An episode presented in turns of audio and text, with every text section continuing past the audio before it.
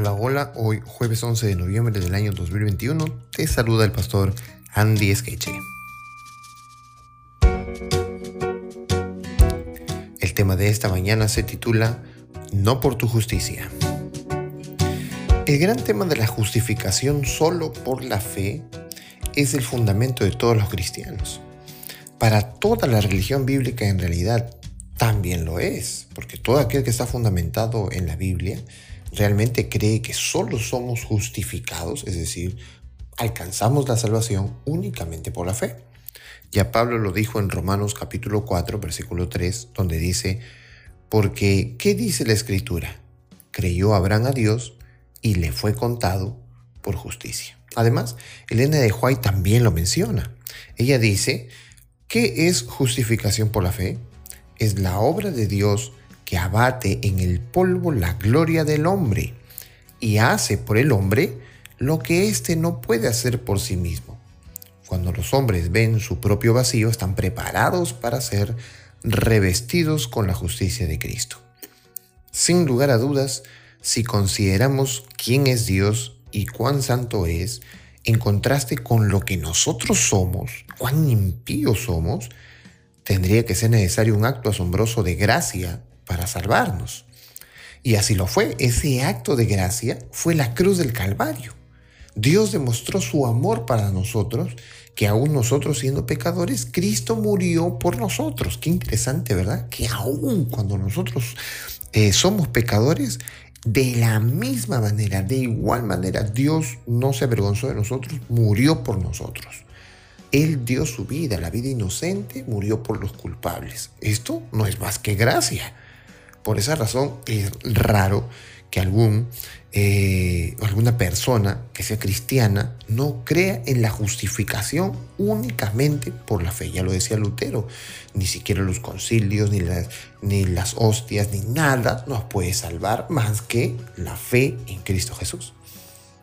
Con este contexto en mente, vamos a leer Deuteronomio capítulo 9, versículo 1 al 6.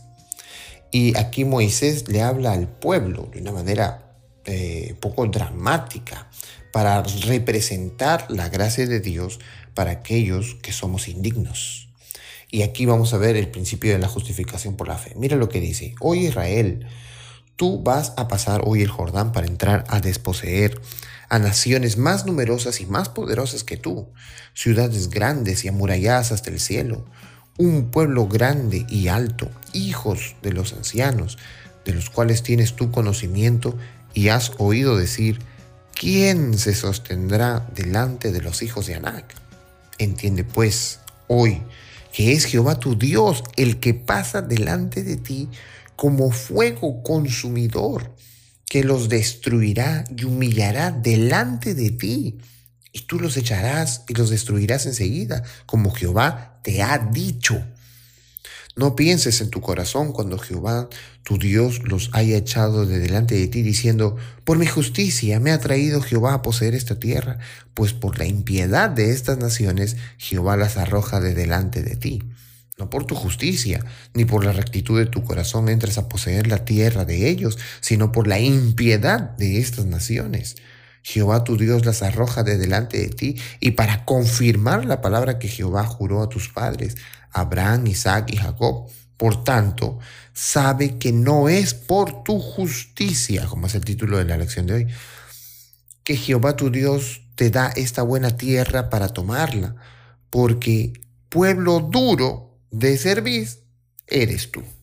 Así que no creas que interesante texto. ¿eh? No creas que porque tú eres el mejor, porque tienes el mejor ejército, porque eh, Dios te quiere demasiado y te... No, no es porque tú te hayas portado bien que los otros, a comparación tuya, merecen morir. No es así. Ellos mueren porque ellos han decidido pecar. Y obviamente te los echo delante de ti para que tú poseas la tierra que ellos van a dejar. Es lo que Dios le está diciendo. Así que no pienses que por tu justicia, ¿verdad? No pienses que por tu justicia tú recibes lo que estás recibiendo. Pablo está, eh, también eh, resumió en lo que hemos leído de, de Romanos lo que Deuteronomio 9.5 ya dice. No por tu justicia ni por la rectitud de tu corazón, dijo Dios aquí, es que Dios te va a salvar. Al contrario, son por las causas de las promesas del Evangelio eterno, como lo dice Apocalipsis capítulo 14, versículo 6. Una promesa que ya Dios nos ha dado, pero Él no nos ha dado conforme a nuestras obras, sino, el, sino según el gran propósito suyo y la gracia que nos fue dada en Cristo Jesús antes de los tiempos del siglo, como dice 2 Timoteo 1.9. Si la promesa nos fue dada antes del comienzo del tiempo, desde luego no podría ser por nuestras obras, porque ni siquiera existíamos. Antes del comienzo del tiempo, y por lo tanto no teníamos nosotros ninguna obra en resumen, a pesar de tus faltas, tus defectos, tu terquedad, porque Dios le dice al pueblo de Israel, tú, eres duro, pueblo de dura cerviz, es decir, eres terco. Aún a pesar de nuestra terquedad, el Señor puede hacer una obra maravillosa ti y en mí. Por lo tanto, como resultado, el Señor te pide que obedezcas a Él sus leyes. La promesa ya se cumplió tus obras, tu obediencia, aun si fuesen lo suficientemente meritorias, que para nada son, no son los medios de la salvación. Es decir, cargar tu Biblia todos los días, leer tu Biblia todos los días, escuchar el podcast de Pastor Andy.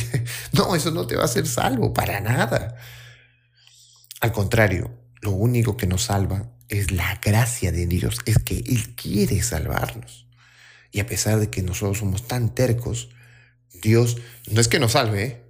sino que pone delante de nosotros su salvación, para que nosotros nos humillemos, cambiemos, seamos transformados por la gracia de Cristo y podamos merecernos las promesas que Él nos ha prometido.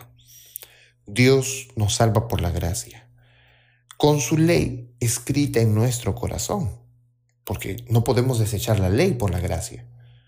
¿Y quién nos ayuda entonces a obedecer correctamente? Su Espíritu Santo. Y Él nos regala su Espíritu Santo a cada uno. Vaya, vaya que si tenemos toda la ayuda del cielo para llegar al cielo. Vamos a orar.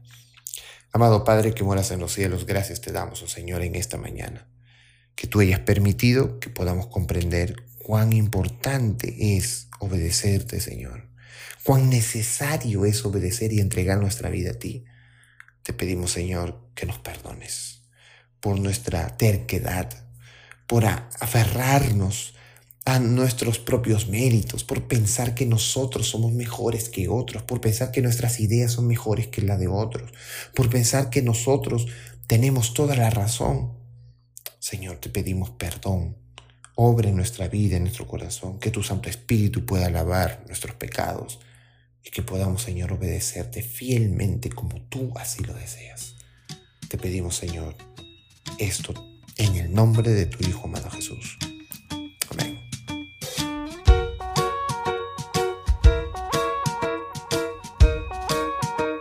Bueno, bueno, nos vemos entonces el día de mañana a la misma hora por este mismo podcast para el resumen de nuestra lección de esta semana. Que Dios te bendiga y que sigas estudiando la escuela sabática.